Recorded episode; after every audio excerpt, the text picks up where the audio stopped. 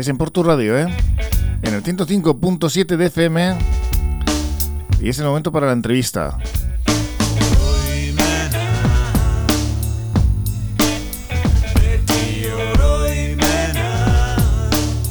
Estamos con Imanol Heredia, presidente de la Asociación Oroitus de Portugalete. Hola, ¿cómo estás, Imanol?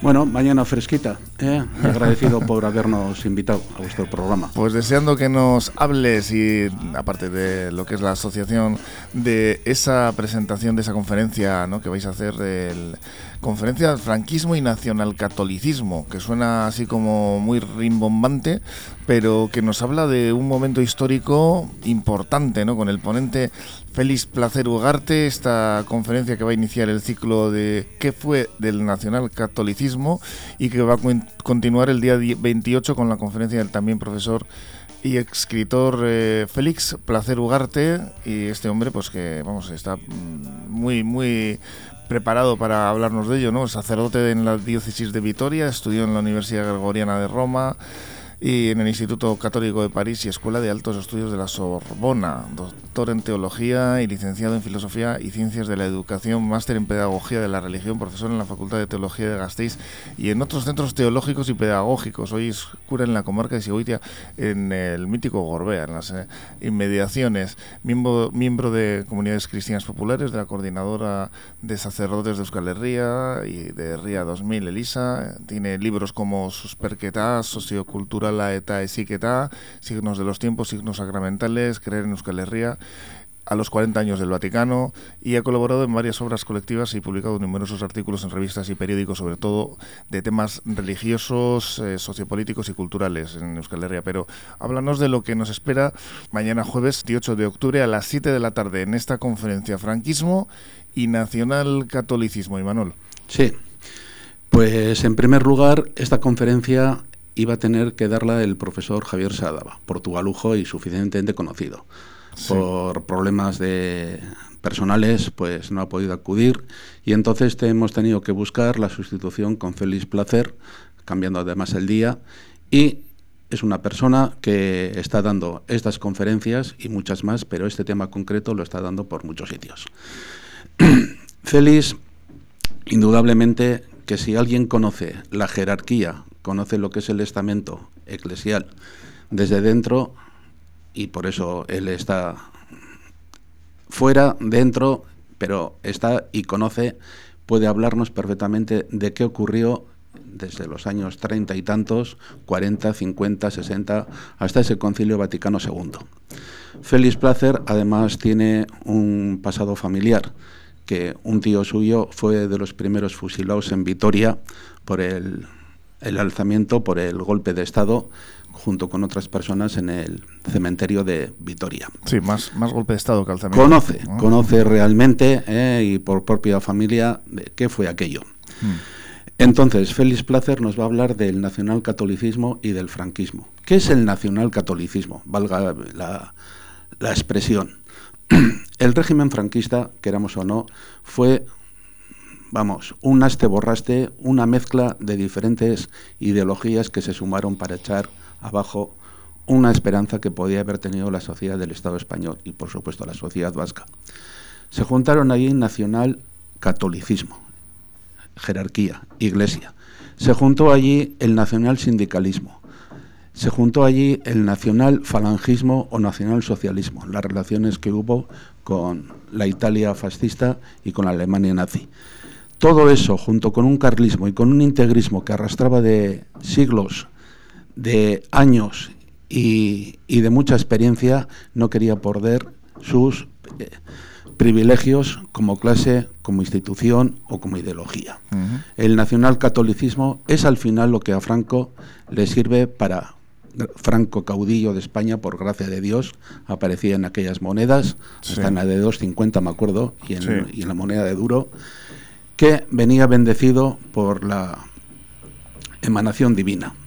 Entonces, eso ya supone lo que va a dar a una nueva sociedad, una nueva moral, un, vamos a decir, volver a volver al redil a todos los indiferentes, a todos los infieles, a todos los que estaban sin bautizar, a los que estaban casados solo por lo civil, e incluso manteniendo la mayor ignominia de la muerte. La muerte, por supuesto, que nos separa.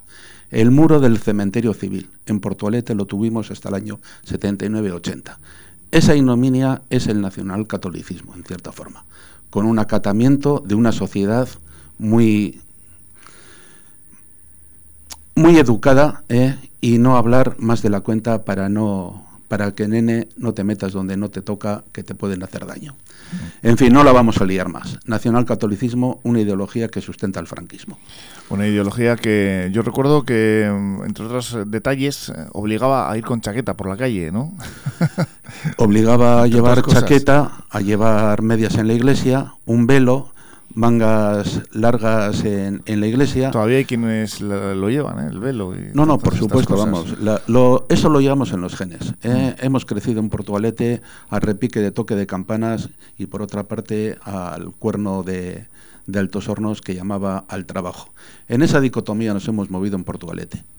Pero la cuestión es de que la religión, o por lo menos el clericalismo, porque ya es un hecho de que hoy la sociedad se bautiza, se hace la comunión, se celebra la comunión, mejor dicho, mm. hay casamientos y el, el, entierro, pues bueno, a veces pues todos bendecidos por las SS y la bendición apostólica.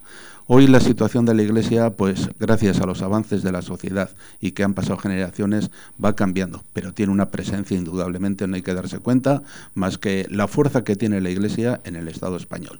Mm. Sigue el concordato con el Vaticano eh, vigente y eh, son puestos que, por supuesto, que no van a perder si no es dando pelea. Y ahí lo tenemos, ¿eh? Eh, queramos o no, tenemos en la piel restos de nuestro pasado de educación católica, pero hemos sabido romper con un montón de cosas que se nos ha impuesto. Hmm. Bueno, y sin ir más lejos, tenemos ahí el jefe del Estado, que es miembro de la Orden de Malta, que a su vez son los defensores de, la figura del Papa.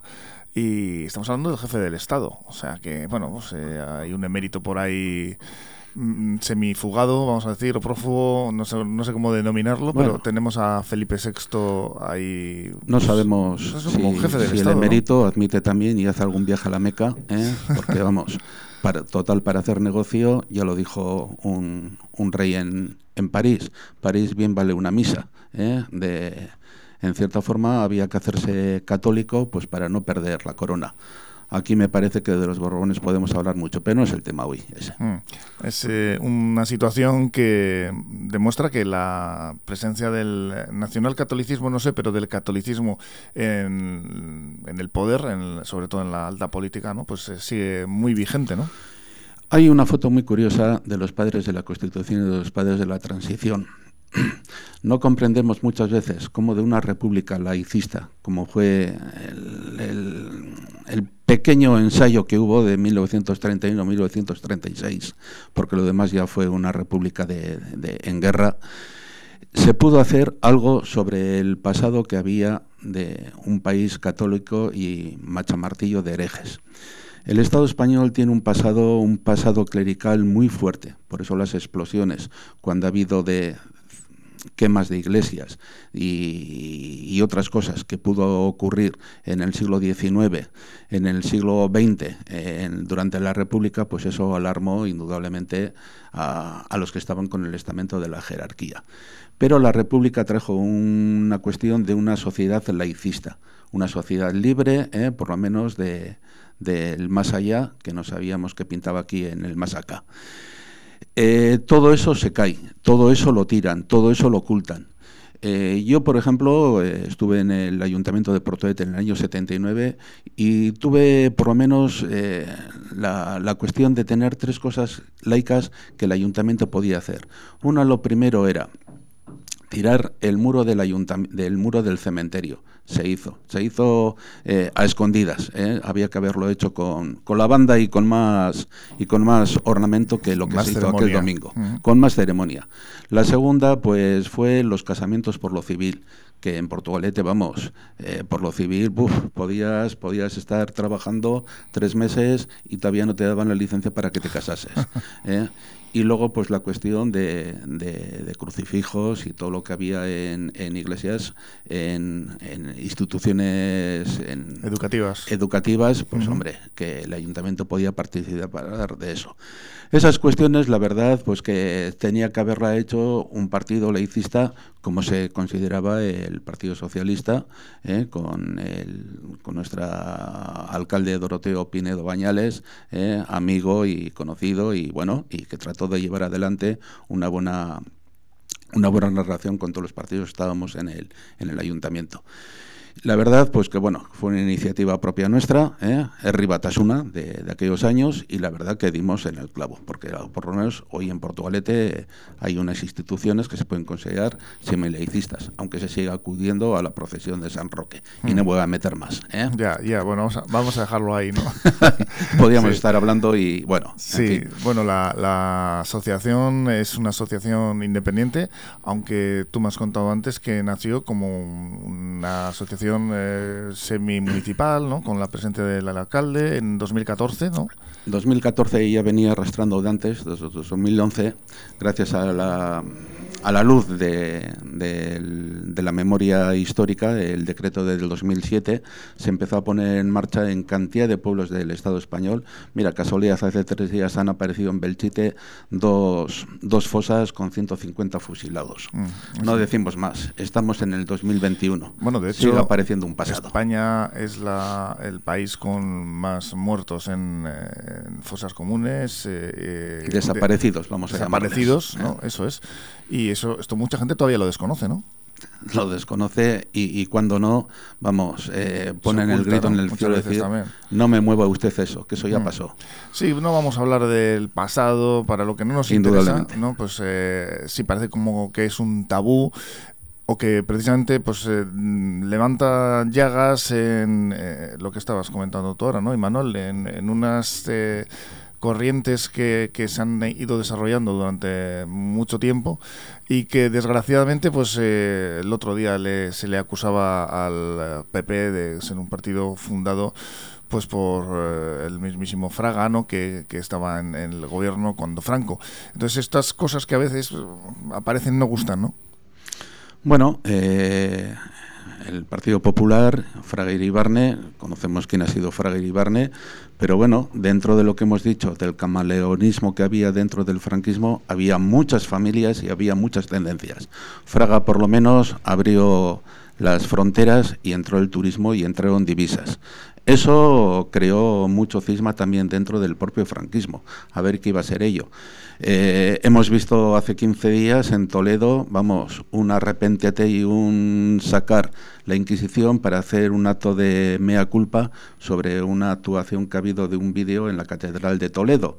¿eh? que se ha hecho viral, sí. A la Iglesia por lo menos le ha supuesto, a las arcas al cepillo, le han supuesto unos 30.000 euros. Mm. O sea, hay que pensar de que si estamos eh, todavía en la edad de Torquemada, pues no tenemos perdón, pero estamos en el siglo XXI y las cosas hay que mantenerlas. No me meto con lo que pasa en, en, el, en, Toledo, pero que todavía hay ramalazos en todos los sentidos.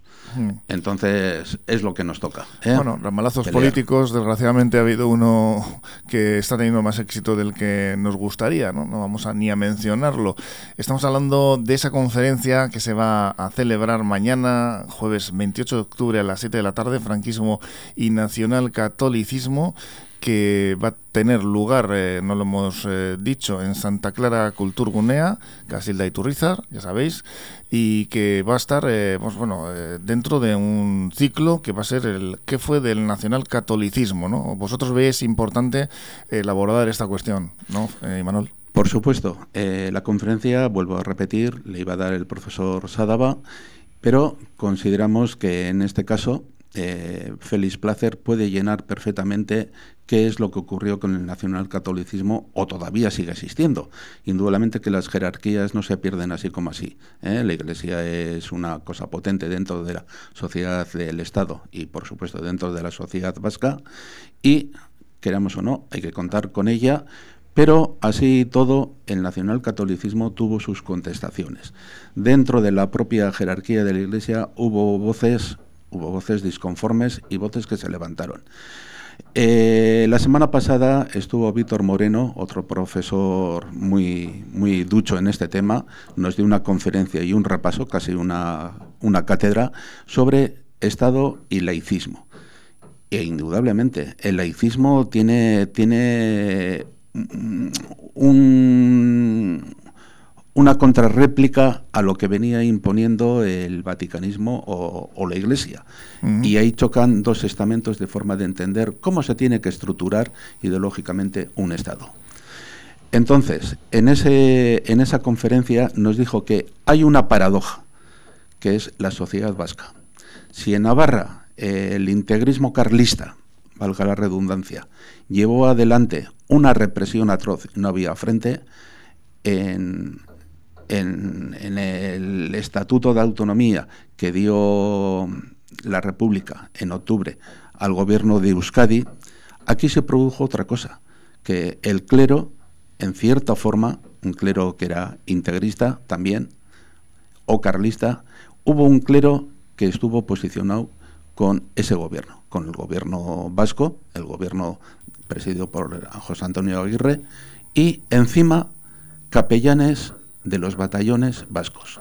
Eso supone que mil sacerdotes religiosos vascos fueron juzgados, represaliados, fusilados, muertos por el franquismo, de primera instancia. Y eso hay que recordarlo.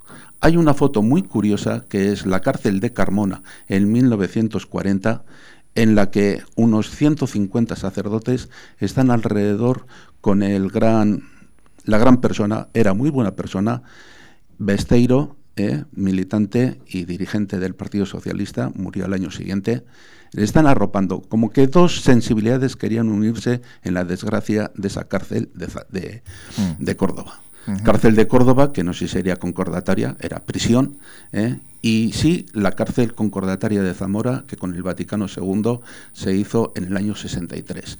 O sea, la Iglesia ha estado siempre dando vueltas alrededor, tanto por un lado posicionada por el pueblo, por las clases sociales, mm. y posicionada indudablemente por las altas jerarquías y por el franquismo. Lo que demuestra este episodio que comentas, que el laicismo y la Iglesia eh, pueden ir de la mano y hacer eh, proyectos en común, cosa que el franquismo, pues lógicamente no, por permitía. ¿no? Por supuesto, por supuesto, Joseba. Eh, cuando estamos profundizando cada vez más en la historia, vemos que en Burgos, en Teruel, en Cataluña, y en Andalucía, no solamente hay religiosos que han sido eh, fusilados o represaliados, sino es que había religiosos también, por el franquismo, ¿eh?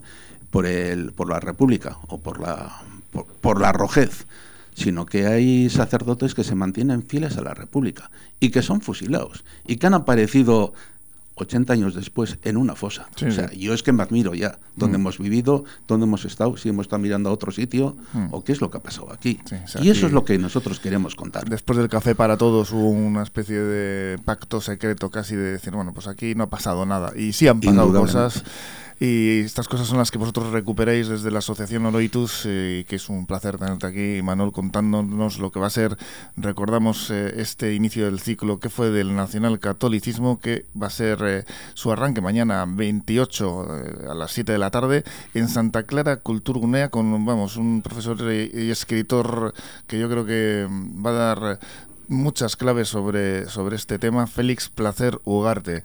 Así que, pues no sé, nos vais contando ¿eh? más eh, actividades que vais desarrollando y aquí estamos para lo que haga falta. Pues agradecido Joseba porque estamos en el pueblo, pero vamos, en este pueblo hay parece que hay muchos mundos alrededor. Es un pueblo muy activo, es un pueblo que tiene un asociacionismo de toda la vida y la verdad que yo me admiro de que en Portugalete tengamos esa capacidad en tres kilómetros cuadrados de ser tan activos por tantos sitios. Pues sí, eso es bueno. Eh, antes me habías preguntado sobre la cuestión del convenio con el ayuntamiento. Eh, mm. El convenio con el ayuntamiento ayuntamiento. Este es el tercer año en que se nos ha dado una dotación. Mm. Lo que nos permite, en cierta forma, es poder ampliar y tener más capacidad de hacer más actividades. Porque en este mundo, aquí vamos, hasta salir por la puerta de casa ya cuesta dinero. Así que, en cierta forma, pues bueno, eh, es una cosa que el ayuntamiento podía haberlo hecho él por su cuenta hace muchos años, pero la verdad que no hemos visto que se haya leído mucho el diente a este tema tan espinoso. Mm. Entonces, con, con, todos los parabienes que podamos tener, ¿eh? indudablemente Oroitus tiene la obligación de seguir porque es un mundo, un mundo enorme el de la memoria histórica. ¿eh? Estamos todavía en las primeras páginas de un libro que todavía está por leerse y por escribir, queramos o no. En el programa La Cafetera de Fernando Berlín, que escuchan los oyentes de 8 y media a 10 de la mañana, hace mucho hincapié en la memoria histórica y de hecho hay un día especial para él. Así que la verdad es que, mira, eh, ahí podemos tener un huequito que quizás toquemos en algún momento con Fernando. Es un tema, es un tema que tanto el programa de Fernando como otros más que hay, en público y en cantidad de prensas, eh, Cádiz resistente, hay cantidad de, gente que está trabajando este tema en el Estado español. ¿Por qué? Porque es una historia que ha estado silenciada, ha sido una historia que ha estado reprimida, ha habido miedo a hablar, ha habido una autocensura y, la, y lo peor que puede tener una sociedad y, te leería una frasecita muy sencilla. Por supuesto. De un gran poeta que encima vino a morir a Euskal Herria y solo me hace falta buscarlo donde lo he metido. pues hombre, esos, eh, esos, esas frases de poetas y de personas sensibles a, a la memoria histórica y con pues, una preparación artística, pues siempre son bienvenidos. Recordemos que el 22 de junio entró Franco en Portugalete y precisamente por eso es eh, cuando habéis celebrado ese convenio para la, entraron, la memoria histórica con Entraron las brigadas de Navarra entraron las brigadas de Navarra por Repélega mm. y por la ría entraron los flechas negras italianos. Previamente Portugalete había sido bombardeado y el día 7 de noviembre va a celebrar un barrio de Portugalete, el Muelle Viejo, un homenaje a los bombardeos que sufrió el Muelle Viejo. 7 de noviembre. Eh, si tenéis interés, eh, ellos, los vecinos, os podéis explicar de qué va esto. José Bergamín fue un poeta republicano perteneció a la sociedad de intelectuales antifascistas. Una persona, vamos, yo le he conocido y la verdad que me impresionó. Vino a morir a, Euskal Herria, a Fuenterrabía, concretamente, porque lo que él pensaba que iba a ser la transición quedó todo en unas aguas de borrajas para lo que, para lo que ellos traían pensando de que iba a ser el cambio y la muerte del franquismo. Y José Bergamín nos dice en sonetos rimas del otoño y los mirlos, ¿por qué callas dejando el pensamiento sin voz y sin palabras de los sentidos? ¿No ves que cuando siembras el silencio preparas la cosecha del olvido? Esperemos que Oroitus y toda la memoria histórica, memoria democrática como se le viene a llamar, tenga por bien descubrir todo este pasado en pues Portugalete estamos obligados a ello. En ese trabajo andáis y algo que la verdad es que se agradece muchísimo. Y Manol, que yo sé que estás ahí de presidente, como tú me has eh, mencionado antes, eh, a dedo prácticamente, porque, bueno, pues que, que, se encargue este, ¿no? Eh, al final es una responsabilidad que tú has asumido con placer, pero que, que, supone muchas horas de esfuerzo y te agradecemos mucho tu presencia aquí en estos micrófonos de Portu Radio. Horas y, salud. no te cuento más. Hay que seguir adelante. Es que ricasco y Suri, nada, recordamos. No es que vayas. Joseba, aurrera beti eta eskerrik asko, eh, zure invitación agatik, eh. Suri, tortxagatik. Venga, venga. izango da. Frankismo y nacionalkatolicismo Santa Clara kulturgunean eh, zazpiretan. Eskerrik asko. Seguimos con la programación de Portu Radio. Portu Irratia. Hemen gaude, musiketan.